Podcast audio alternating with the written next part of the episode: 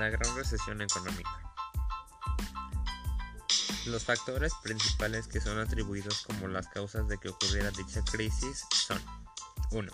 Los fallos en la regulación económica. 2.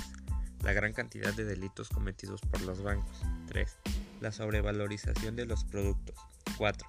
Una crisis alimentaria a nivel mundial y también energética. 5. La amenaza de una recesión en todo el mundo. De igual manera, se le denomina la crisis crediticia hipotecaria y de gran confianza en los mercados de la nación. Durante el segundo semestre del año 2008, se llegó a desencadenar una de las más graves crisis económicas y financieras desde que estuvo la Gran Depresión, o también conocida como la crisis del 29. Esto se debe a que el mercado hipotecario en los Estados Unidos se ha derrumbado y las grandes instituciones financieras, como los bancos de inversión más grandes, también están disminuyendo.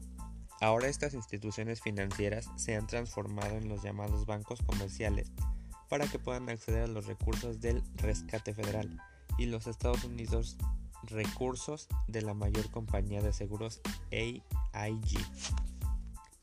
La principal fuente de, crisis de la crisis económica del 2008 se puede atribuir a una gran cantidad de exceso de gasto y la carga de la deuda de los residentes estadounidenses, que a su vez fue estimulada por bajas de tasas de interés. La crisis económica del 2008 en México llegó a ser la peor recesión financiera de la historia de este país en los últimos 70 años. De acuerdo con los resultados de la Organización para la Cooperación y el Desarrollo Económico, conocido por sus siglas la OCDE, la, la contracción del PIB, Producto Interno Bruto, del país mexicano para el año 2009 llegaba a ser del 8%. Hablando de otros países, para el mes de marzo del año 2009, los mercados bursátiles y también los mercados de bonos han llegado a repuntar un poco. Por otra parte, se ha llegado a aliviar la presión sobre ciertas firmas financieras de los Estados Unidos.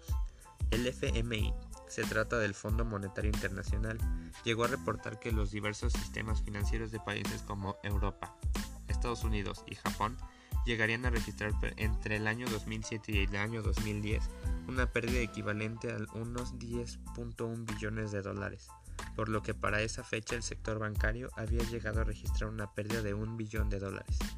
Para lograr retomar los niveles de capitalización pasados, todos los bancos requerían de una recaudación de unos 875 millones de dólares para el año 2009.